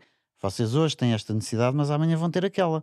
E portanto podemos ser nós a ajudar ambas as partes a fazer um caminho, a definir, a, a- ajudá-los na estratégia de longo prazo. Isso é interessante Porque porque eles- isso é, é a oportunidade que tu identificas na inação. Exato, dos por- teus porque eles não clientes querem ter esse trabalho. Da mesma forma como externalizam uma função de limpeza do escritório, é? e as pessoas externalizam outras coisas porque não é a preocupação delas pensar para daqui a 10 anos, a Olicip pode ser, de facto, a- a prestar esse serviço de pensar por elas e definir por elas. Ok, hoje não querem profissionais deste género, mas amanhã vão querer muitos AIs ou outra coisa qualquer. E é precisamente, a mesma isso, coisa. é precisamente isso que é a atomização das empresas. É as empresas começarem-se a focar naquilo que é a sua missão e Claro. coisas exteriores. Né? Hoje em dia, pá, eu não conheço nenhuma empresa que diga: não, não, nós mudamos para um escritório novo, nós não vamos contratar nenhuma empresa de limpezas, nós vamos contratar uma empregada para vir cá limpar. Diretamente, vai estar aqui nos quadros da empresa, sempre que alguém tornar um café, ela vai logo lá limpar. Ninguém faz isso. Claro. Porque isso não é o core da empresa. Exato. E com a evolução tecnológica, cada vez mais tarefas rotineiras, operacionais das empresas tornam-se a dizer: espera aí, mas o nosso foco não é verificar faturas, o nosso foco não é fazer entregas, o nosso foco, né, às vezes pode ser nem é angariar clientes, o nosso foco é produzir isto ou fazer isto. Claro. não é? E Claro. essa atomização de empresas é que leva a tal de cada pessoa é uma empresa. Mas aí leva uma outra questão, que é, se nós com a tecnologia estamos a olhar e prevemos, se calhar, isto parece que vai para a otimização de empresas, então eu coloco outra questão, é, e os Estados? Também não vamos para a atomização dos, dos Estados e dos países? Se isto acontece às empresas a nível global, porquê que não vai acontecer aos países também? Em vez de termos Portugal, temos Lisboa, Mas e o eh, Porto, e Coimbra. Eu acho que é o que vai acontecer, mas isso por falência, não por estratégia. acho que vai acontecer porque os governos vão claramente chegar a um ponto, que, a continuar assim, vão entrar num ponto de falência. Acho, Não por uma boa estratégia, porque eu não acho que seja melhor. Isto não é uma questão de Para a estratégia. humanidade isto ou para vai as pessoas. acontecer, não é? Bom, então isso é- é- já estamos a entrar noutro campo. Vai é um moldar campo a sociedade e vai acontecer aos países e aos Porque- estados e seja o que for. Não necessariamente. Eu acho que para já eh, eh, a atomização que tu estás a falar está a acontecer do ponto de vista de áreas, grandes áreas de influência. Estás a falar, desculpa, politicamente ou economicamente ou Estou a falar, estou a falar politicamente. Ok.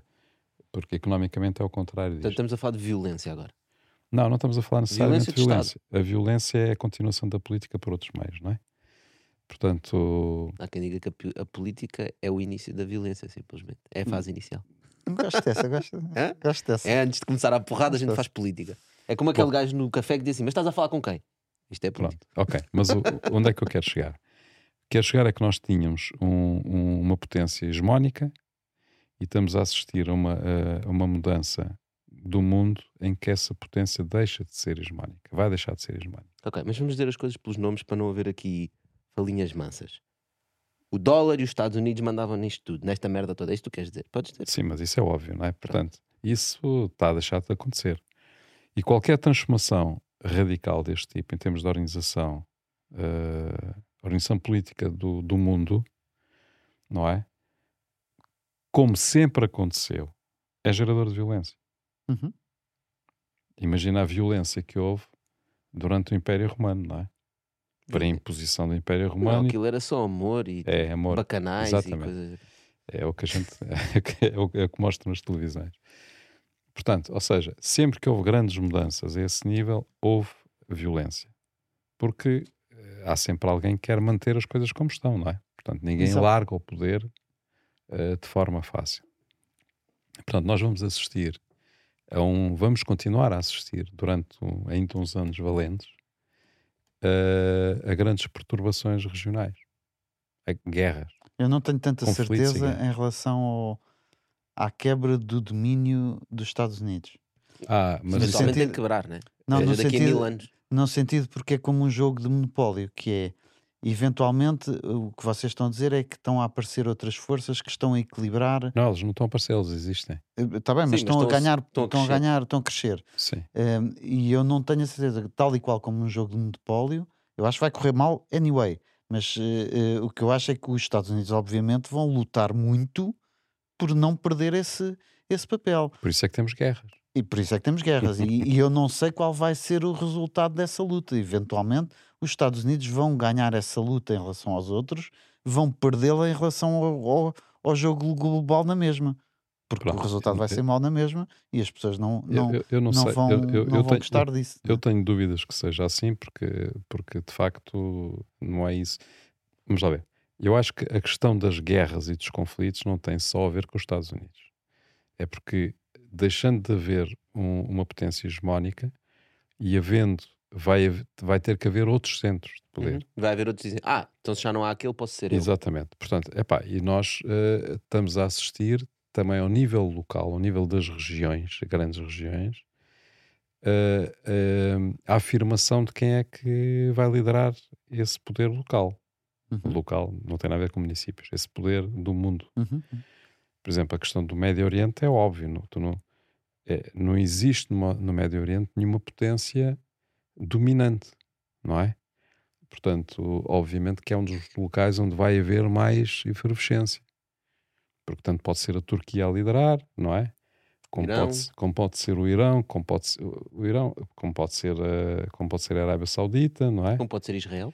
Eh, Israel é pouco provável, porque Israel não tem identificação do, com os outros, não é? Portanto, ou seja, é, um- já é é um corpo estranho no meio daquilo. Mas por Sim. outro lado, tem o apoio daquele que é o, Que é o Mas tem o apoio, mundial. de- pois, mas esse está a perder poder. Mas tem o apoio do dono disto tudo. E por O enquanto dono ainda é o disto dono disto tudo tudo. está a perder poder, portanto, por isso é que saiu do Afeganistão, por isso é que saiu do Iraque, por isso é que eh, está tá, tá, tá a levar, tá a levar eh, porrada na, em África. Em África é, é mais a França, não é? por exemplo, que tinha, tinha um grande poder a esse nível, também está a perder. É economi- mais poder seja, ocidental, né? Exatamente, ou seja, nós há, há zonas de grande, as zonas de maior conflito vão ser as zonas onde não há um, um, um must, alguém muito forte. Epá, a não ser que haja uma guerra na China, que pode acontecer, não é? A China Taiwan, é? domina, portanto, a China domina um, território grande e, portanto, é autónoma desse, desse ponto de vista.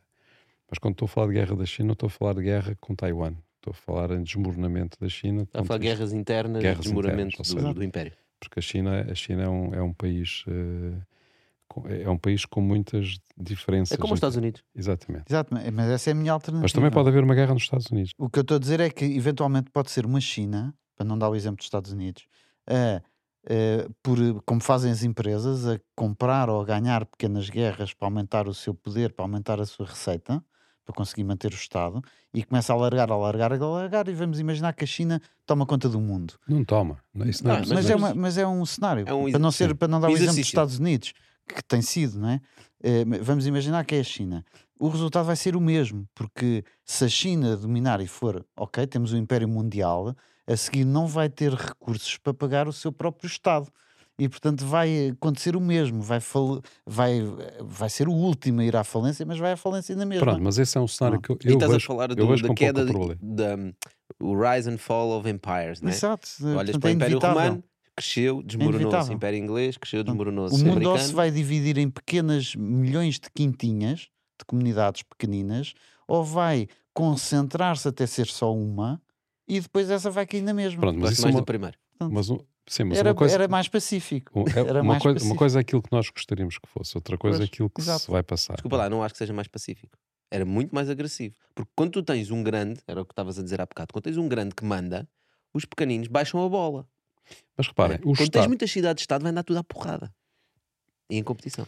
pessoal, mas mas é- mas o são Estado, pedras, o são, Estado- são, são pessoal, pequenas porradas. É melhor do que uma do que Uma guerra o exercício não ou do que o exercício da autoridade de, de termos um, um ditador mundial que impõe aquilo que quiser a toda a gente, Mas espera aí, gosto Bernardo, da- os da- Estados do- é uma coisa inventada há regional. muito pouco tempo. certo? Esta coisa que nós olhamos para o mapa político e dizemos e vemos a evolução do mapa político ao longo de não sei quantas eh, centenas de anos é uma fraude, não é? Porque nós não tínhamos Estados, ou melhor, nós não tínhamos países, tínhamos São Estados, 500 nós anos, não não é? tínhamos países.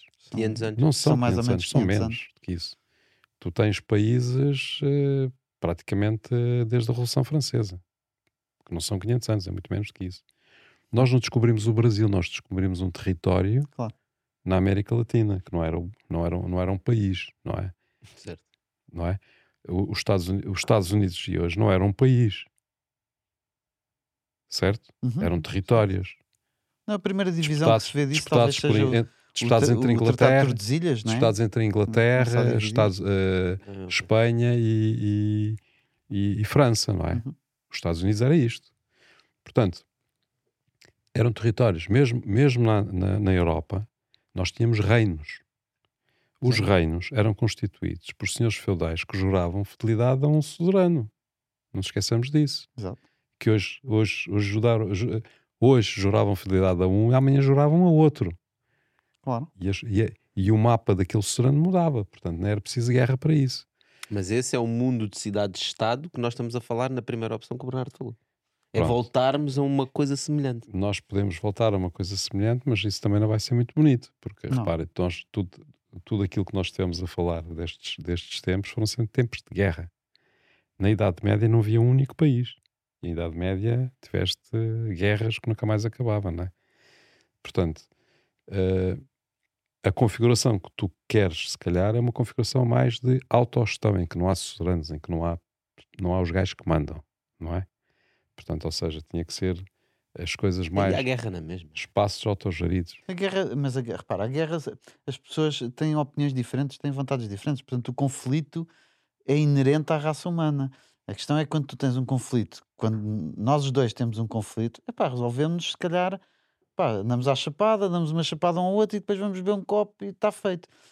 Quando começamos a agregar cada vez mais pessoas, portanto, quando a dimensão dos grupos é cada vez maior, é que para mim a guerra torna por- proporções muito piores, porque nós os dois não vamos mandar mísseis um ao outro. Isso não faz sentido. não é? Porque não os Tens-. Se tivesses, Não, mandavas. não, não. Não precisávamos, não, é? Não, Mas não tu só não mandas mísseis ao, ao, Tocha Que é muito caro. porque não os tens, primeiro. E segundo, porque vais, vais levar por isso, porque não, não, não, é, não é legal, não é permitido. Portanto, tens um aparelho repressivo que vai dizer: tu não podes mandar mísseis. Tu, tu não podes mandar nem mísseis nem balásio, portanto. Sim, nem mísseis podes ter, nem balásios. Exatamente. Portanto, tens um Estado que tenta deter isso. Parar as coisas, não permitir que as coisas aconteçam. E, e como tem que ser, como o Estado tem que ser, eh, as pessoas têm que sentir eh, autoridade ao Estado, porque senão não obedecem, não é? Portanto, para, terem, para sentirem a autoridade do Estado, o Estado começa a inventar leis. Primeiro inventa violência. Não, primeiro detém o monopólio da violência e usa a violência. Mas depois, como não quer ser sempre violento, porque senão as pessoas também não aguentam, não é? Inventa as leis. E inventa tantas leis, não é? Que baralha toda a gente. E depois não consegue lidar com isso porque tem leis a mais, tem tribunais a mais, É um tem, buraco tem que está a estruturas. cavar é, É um buraco gigantesco. interno, não é? Portanto, então chega a, a um momento em que já não tem capacidade nenhuma para gerir o Uhum. território. Porque não tem capacidade de resposta. Pá, nós vimos isso com, com, com, com a história da, da, da Silveira, não é? Os cortes rasos na Serra da Luz. Os cortes gases na cela da Serra de Lausanne, nós não conseguimos parar aquilo. Não é? Com todos os instrumentos legais que tu usasses, não conseguias parar aquilo. Nas redes sociais, o que corria, para além da questão da solidariedade, era as pessoas vão atuar, vão furar pneus, Yeah. vão sabotar máquinas, claro, é o vão se pôr à frente das claro. máquinas, façam justiça pelas próprias mãos. Ou seja, os apelos que havia era façam justiça pelas próprias mãos. Isto é um sinal muito perigoso. Isto é um sinal que as pessoas não reconhecem a autoridade do Estado. Não, eu- para mim é a mesma coisa. É um É sinal falência da falência do Estado. É a falência. A questão do. Serviço Nacional de Saúde, ou da educação, educação. ou da habitação, ou- são tudo sinais. E depois os Estados eh, também, obviamente, arranjam maneira de ir equilibrando as coisas e, e lá se vão safando ponto a ponto. Mas, mas no fundo Porque tem acaba. o poder. Exato, pronto. Porque tem o poder. Mas tem o poder de adiar. Porque Tem o poder o que eles fazem são rem- Exatamente. São remediar, remendos. não é? e depois conquistam território ou conquistam mais pessoas para ter mais impostos eh, para resolver estes problemas. Mas isso não há, na meu ver, na minha opinião, não há maneira de ser equilibrado. Ou seja, vai sempre haver mais necessidade do que meios. Eh, e portanto, os Estados tendem a ou conquistam territórios, e portanto, guerras para conquistar mais território para ter mais meios. Eh, ou eh, vão à falência. Epá, ou então, ó ó Bernardo, há sempre uma alternativa, que é as pessoas, da- as pessoas serem mais comedidas e perceberem que podem viver com muito menos recursos que aquilo que é necessário, do que aquilo que Sim. eles acham que é necessário. Hã? Sim, mas repara, certo? é Esse é o verdade. mais difícil. Esse é, É o mais verdade, é difícil, mas, é, verdade, mas é a mas única Se solução. isso é tão difícil de fazer dentro de uma família, Yeah. Dentro da própria família, isso é difícil Epá, fazer. mas é, lá está. Quanto vol- mais com, com pessoas que não. Está bem, aí voltamos à Pronto. cultura, voltamos à cultura, ao pensamento, a, a incentivar as pessoas a pensarem pela sua própria Certo, sim, sim, cabeça, a terem, a terem objetivos de vida eh, que, que preencham o seu, o seu querer e não tanto o seu, a sua a posse de- dos bens, etc. Não é? Portanto, os propósitos de vida, não é? Sim, sim, sim. Não, eh, quando, quando perguntam eh, qual, Eu- é, a- qual é a alternativa a não haver leis, é? quando, eu, quando eu começo com essas conversas, minha resposta é sempre a mesma, que é a alternativa e para resolver tudo isto é, um- é a educação. Portanto, acaba por ser cultura, conhecimento e trabalhar isso com as pessoas, porque na- eu não acredito que haja pessoas, tirando eh, problemas mentais, não acredito que haja pessoas intrinsecamente más. As pessoas têm é convicções e, portanto, pressionadas, eh, vão, vão atuar sobre o outro. Mas à partida ninguém diz: não, não, eu quero fazer mal ao outro porque gosto de fazer mal. Não, ele quer fazer mal ao outro para ele próprio eh, resolver o seu problema, seja ele qual Tem tudo a for. ver com a scarcity de recursos. né? Claro, claro. Mas eh, tu estavas a falar em casa, não consegues resolver isso, fez-me lembrar uma coisa que eu ouvi. Não tenho, acho que foi o Naval, ahm, ou pelo menos foi da boca dele que eu ouvi, que ele dizia: ahm, Em casa sou comunista, ok? Na minha família sou socialista, no meu bairro sou democrata, no país sou ditador. Isto tem tudo a ver com, à medida é que tu vais aumentando o conjunto de pessoas, não é? Que têm que funcionar juntas, ouvir todas as, as opiniões começa a ser cada vez mais difícil. claro. é? E portanto, mesmo na tua casa tens dificuldade em meter as pessoas a fazer eh, reciclagem, não é o caso, mas o macaco Gervásio fez num minuto, né? E esse anúncio tem 20 ou 30 anos. Não, e nós porque, continuamos com problemas porque, sobre, na casa, nessa, nessa porque, frente. porque na família, tu, apesar de tudo, cedes em relação à tua convicção pelo amor que tens pelo, pró- pelo outro. E portanto, tu dizes assim: Eu não concordo contigo, mas gosto tanto de ti que eu, ok, eu, eu abdico do meu bem-estar, do- de algo meu, para te dar a ti. Daí em casa funciona o comunismo. Daí em casa funciona. Quando eu vou para a rua, lá está mais uma vez o exemplo do trânsito, vá lá, eu tomo nas tintas para a pessoa que está no carro ao lado. Portanto, eu não quero saber Onde é, que- dele onde é que eras passa. democrata? Era na. É, essa é a medida que vais Ok. aumentando. Eu inventei, nem sequer foi assim que o Naval disse sempre. Não interessa. Pronto, mas na verdade, na verdade, eh, se é que existe a verdade, mas eh, a questão é se as pessoas têm capacidade de participar nas decisões, não é? Mais elas identificam-se com elas, E sentem, sentem mais responsabilidade. sentem mais sim. responsabilidade. Portanto, eh, isso quer dizer que nós temos que ter uma, uma dimensão de, de estrutura, de estrutura de sociedade muito menor do que aquela que temos hoje. Estás a falar do Estado? Estou a falar dos bairros, quase. Ou seja, Exato. Ah, é, atomizar também. atomizar, atomizar, as atomizar, regiões. atomizar as sociedades. Daí a minha E as tomadas de decisão serem Mais eh, locais. mais Exato. locais. daí- Atomização de Estados. Não, e daí a minha paranoia, até em termos de gestão, de quase leve isto ao extremo, de, de lutar tudo pela questão da autonomia e da responsabilidade. Que é para as pessoas terem, de facto, sentirem o poder de tomar as suas decisões e pagarem por isso, não é?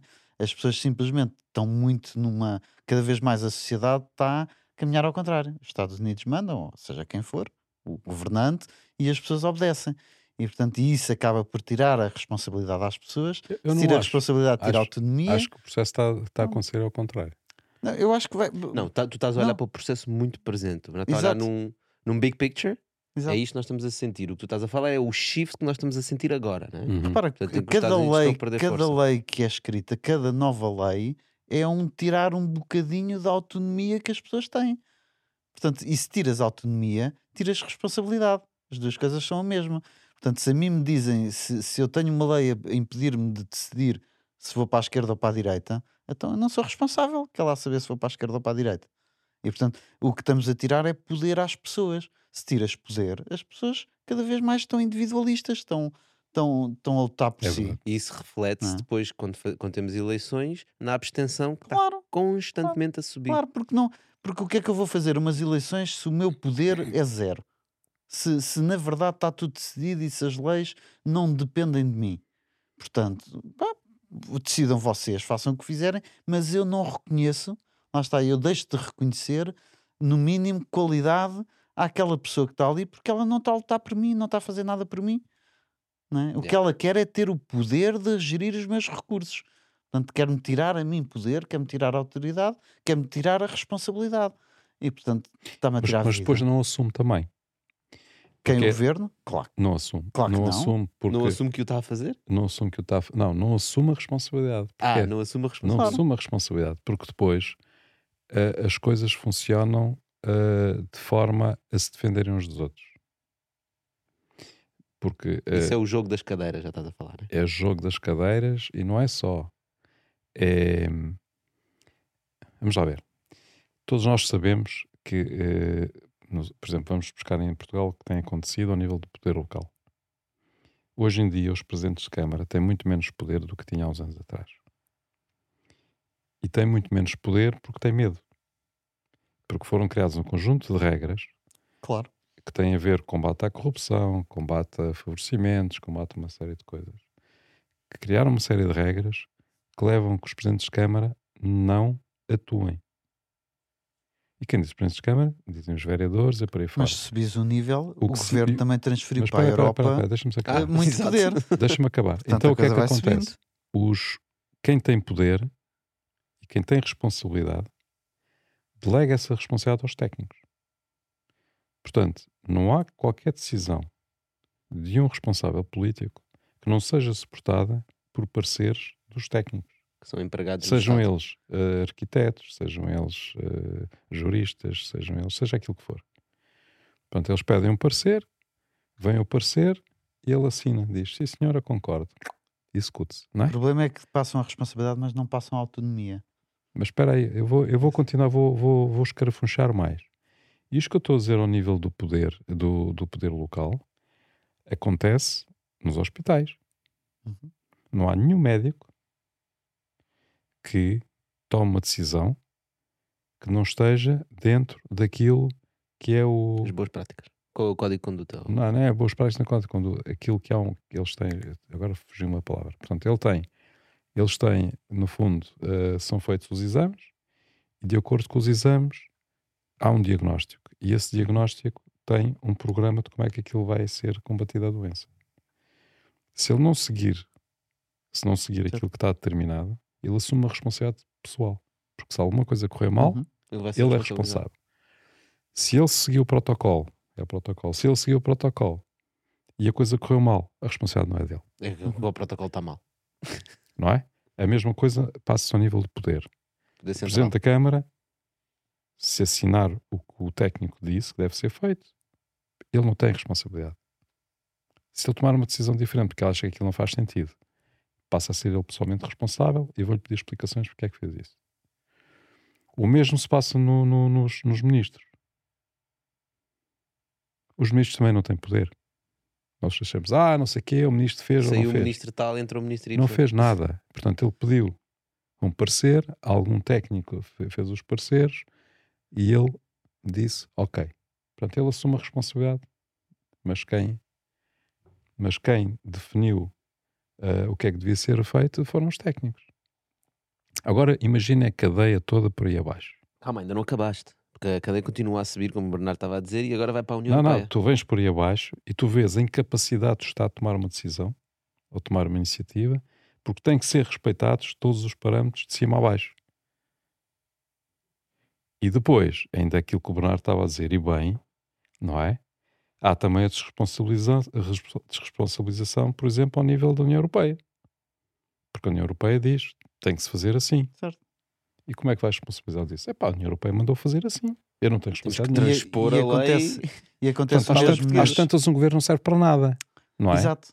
Porque, quem manda é a União Europeia E os E técnicos. depois, E os com técnicos? medo, com medo do excesso de responsabilidade, com falta de poder, de autonomia, eh, isso leva as pessoas a, a não agirem, a não fazerem. Uhum. Se eu tenho responsabilidade, mas não tenho autonomia, então não faço. Isso acontece mesmo nas organizações e acontece mesmo em casa. Se a minha filha for, for fazer comida, e estrelar um ovo e sujar o fogão e eu lhe der uma chapadona porque ela est- estragou o fogão, ela calmamente diz: Ah, é, então não faço mais, faz tu. É? Ou seja, portanto, isso acontece a todos os níveis tu, da tu cadeia. fizeste isso à tua filha. Todos os dias. não é óbvio.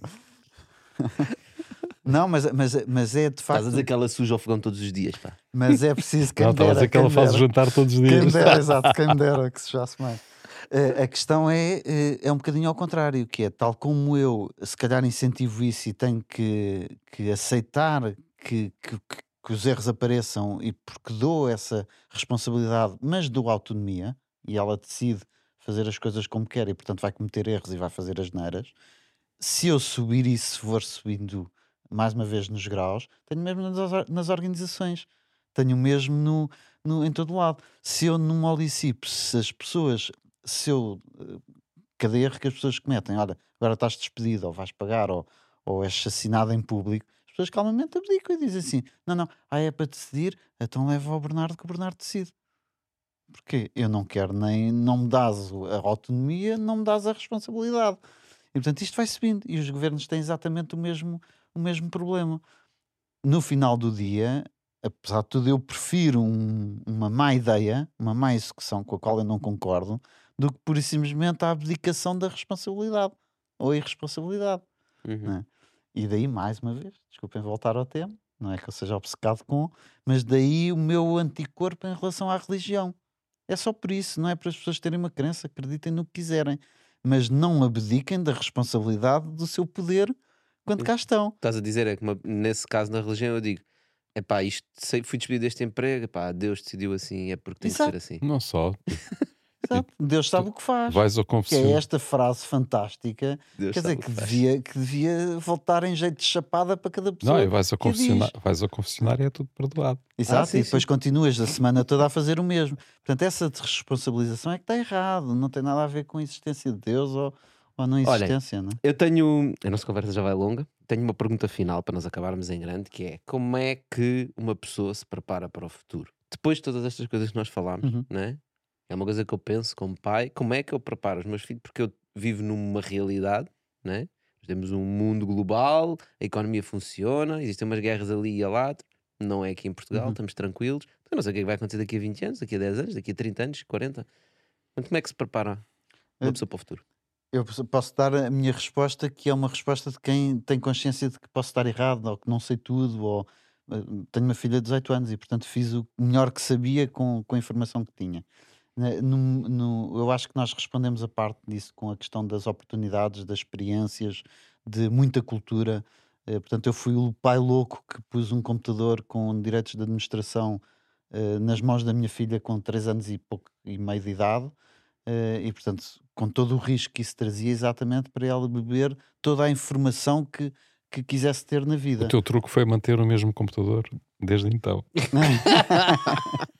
Não, mas como era um Mac, apesar de tudo, durou, durou bastante tempo. Eh, e, eh, portanto, essa é a primeira, primeira parte da questão, é acesso à informação, acesso às, às experiências e etc. E depois há outra, há outra parte, pelo menos que eu incuto na educação da minha filha, ou que eu e a minha mulher incutimos, que é o, o dar-lhe a noção de que ela não tem que mudar o mundo. Ou seja, ela não tem que. A pressão, por exemplo, que os jovens têm e que a minha filha teve, de- da questão da ecologia, do, do mundo vai acabar porque vamos destruir o ambiente. Hum, ela não tem que resolver o problema do ambiente. Portanto, tirar essa pressão eh, da cabeça de cada pessoa. Eh, ela tem que, tem que fazer, tem que deixar, o, se calhar, se tem essa preocupação, é garantir que na sua vida o ambiente fica um bocadinho melhor do que era se ela não existisse. Basta isso. Pronto. Se toda a gente fizesse isso, eh, então eh, os problemas estavam todos resolvidos. Eh, no meu próprio exemplo, se toda a gente tivesse a minha atitude em relação a armas ou violência, podem ter certeza que não havia guerras. Porque, porque a mim, para me fazerem pegar numa arma, vá lá, vá lá, vai ser difícil. Portanto, este sentido de nós não temos que mudar o mundo, não temos, cada um de nós individualmente não tem que ter esse peso de, de responsabilidade em cima da cabeça do, Uhum. do se não mudo isto, falhei e portanto tenho que ser radical e fazer tudo, passar a minha vida toda com uma missão de, de, de acabar com a fome no mundo. Não vais conseguir e vais viver altamente infeliz por nunca chegares ao teu, ao teu objetivo. Se por outro lado o teu, a tua missão for eh, que as pessoas tenham um bocadinho, que o mundo seja um bocadinho menos, eh, menos faminto, ok, então isso é, isso é fácil. Isso torna-se uma missão eh, relativamente simples de tu cumprir. E consegues sentir o pulso do teu avanço e estás constantemente a dizer, ok, estou a ter impacto, estou a fazer aquilo que eu quero. exato, e gozas o processo. E gozas o processo porque nós não sabemos se vamos durar 50 anos, 100 ou, ou se vamos morrer amanhã. A única forma de sermos felizes é estarmos eh, realizados com o progresso em si, não com, a, com o atingir do objetivo propriamente dito. Pá, isto é a minha, enfim, é Quando tu dizes o progresso Makes em si, estamos a falar do caminho. do caminho. do Exato. caminho. Eh, eh, eu, eu, eu, para, para abordar essa questão, eh, recuaria àquilo que o Tocha disse eh, quase no início da nossa conversa, que foi aquilo que eu procurei incutir no- nos meus filhos e acho que não me saí mal desse ponto de vista, Deve ser isso, foi o que eu não disse. sei. não é? Podemos discutir isso noutro, noutro episódio. Que é, que é em cada momento tomarem as decisões que lhes permitam abrir oportunidades e não fechar oportunidades, não afunilar nas opções. Não afunilar, sim. não afunilar. Porque quando nós eh, tomamos, se nós temos uma, temos dois caminhos. Um diz-me que eu vou, eh, seguindo aquele caminho, vou fazer uma coisa apenas. Ou vou estar habilitado a fazer apenas uma coisa. E se eu seguir pelo outro caminho, vou estar habilitado a fazer 10 coisas, epá, não hesito.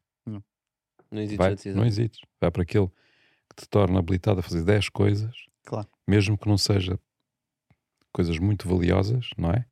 Do que aquele que tu vais seguir, vais só fazer uma coisa muito valiosa, mas podes, eh, risco é podes, é o podes risco é maior. destampar completamente, não é? Por exemplo, esse emprego deixar de existir. Esse, quando esse- tu essa, acabares a prof- essa profissão deixar de existir a profissão deixar É os, cestos, é os ovos nos cestos. é? Portanto, e em cada momento, em cada encruzilhada, fazer essa escolha. É o, que eu, o conselho que eu poderia dar desse ponto de vista. Muito bem, e com estas palavras muito positivas nós terminamos este Bitol, que malta já sabem, se chegaram até aqui é porque este episódio foi valioso, partilhem com alguém a quem acham que pode trazer valor pá, aos vossos filhos, os filhos de amigos. Já sabem, estamos de volta para a semana com mais um convidado. Bernardo, obrigadíssimo por. Não esqueçam do Obrigado. nosso like e do nosso follow. Voltas para a semana. Obrigado, Bernardo. Obrigado, Obrigado. a todos. Agora sim, vai.